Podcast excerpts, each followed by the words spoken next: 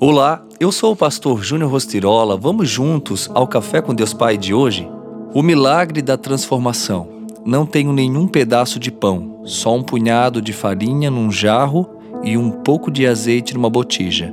Elias, porém, lhe disse: Não tenha medo, vá para casa e faça o que eu disse. Mas primeiro faça um pequeno bolo com o que você tem e traga para mim, e depois faça algo para você e para o seu filho 1 Reis 17, 12 e 13. Ao abordar a viúva, Elias vai além, pedindo-lhe que o alimente. Aquela mulher foi sincera ao expor ao profeta sua condição de miserabilidade e escassez, e ao revelar o pouco que havia em sua casa, totalmente descrente de uma melhora em sua condição. Ela estava a ponto de se conformar com a sua morte e com a morte de seu filho.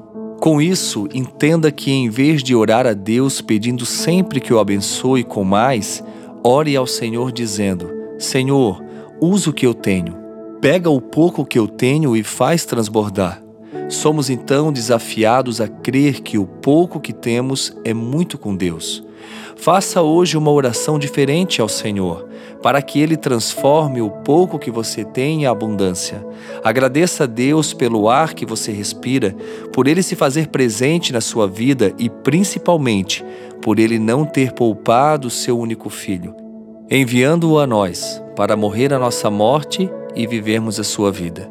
Tudo que Jesus precisa para abençoá-lo é aquilo que você já tem Assim como a farinha e o azeite para aquela viúva foram suficiente para o seu sustento até a chuva voltar e tornar o solo fértil, e os cinco pães e dois peixes foram suficiente para aquela multidão para a qual Jesus pregava, Deus já lhe deu o que você precisa para o seu milagre, basta tão somente crer.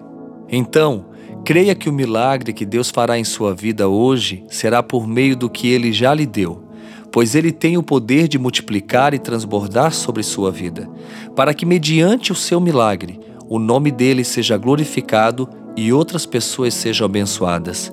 E a frase do dia diz: A vida não é sobre nós, mas sobre Deus e as pessoas. Pense nisso e viva o milagre da transformação.